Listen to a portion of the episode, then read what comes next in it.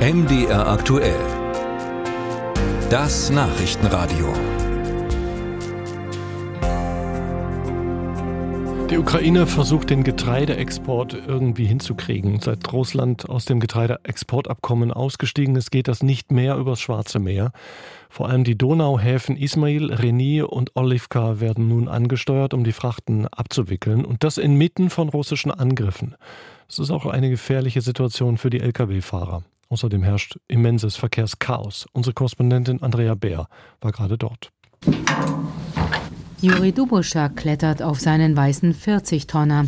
Er öffnet die dunkle Plane und steigt in den Container.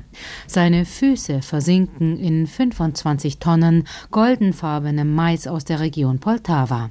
Der Mais soll über den Donauhafen Olivka verschifft werden. Im Moment bin ich jetzt hier schon den fünften Tag.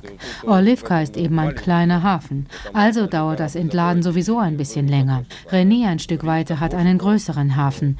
Und als die Russen angefangen haben, auch die Donauhäfen zu beschießen, da ist es zu Problemen beim Entladen gekommen. Die Folge sind endlos wirkende Rückstaus in diesem Teil der Region Odessa, die sich mit Unterbrechungen hinziehen über weit mehr als 100 Kilometer. Nun wartet er auf den erlösenden Anruf des Hafenmeisters. Bis dahin steht der 50-Jährige auf einem provisorischen Lkw-Parkplatz an der lauten Straße, durch die sich der gesamte Schwerverkehr an die ukrainischen Donauhäfen quälen muss. In sengender Sonne, mit äußerst bescheidenen Wellblechduschen und Toiletten und ohne Schutz vor russischen Raketen oder Drohnenangriffen.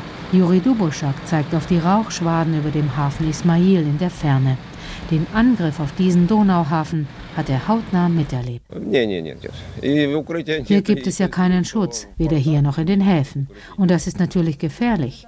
Und als die Shahid-Drohnen hierher geflogen sind, da sind wir ins Feld gerannt. Wir sind da gestanden und haben gewartet. Es gab 16 Treffer. Der Donauhafen Ismail wurde beschossen und zuvor auch der Hafen Reni. Ein paar Meter weiter stehen die Fahrer zusammen, rauchen und unterhalten sich. Sie alle müssen bis zum Entladen die Zeit totschlagen und der Frust ist groß. Durch Sperrstunden und bestimmte Fahrzeitregeln fühlen sie sich ohnehin genug gefesselt. Und nun auch noch das, sagt ein großer, schwerer Mann und wischt sich den Schweiß aus dem ernsten Gesicht. Das Getreide auf seinem Laster ist aus der Region Vinnytsia und auch er kann seit Tagen nicht entladen. Der Parkplatz ist nicht asphaltiert. Es wird für uns nichts gemacht. Für die vielen Lkw sollte es gute Parkplätze geben und bessere Bedingungen für uns Fahrer. Sie wollen unbedingt Getreide exportieren, aber an uns Fahrer denken sie nicht. Auch Lkw-Fahrer Valera wartet seit drei Tagen auf das Entladen im kleinen Donauhafen Olivka. Er macht einen ruhigeren Eindruck als die anderen.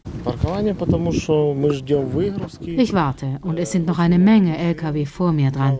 Und es kommen nur wenig Schiffe rein, um das Getreide zu holen, weil die Russen die Häfen beschießen. Sie verhindern, dass wir das Getreide exportieren. Und sie wollen unserer Wirtschaft schaden, dass wir kein Geld haben, um Waffen zu kaufen, um gegen sie zu kämpfen.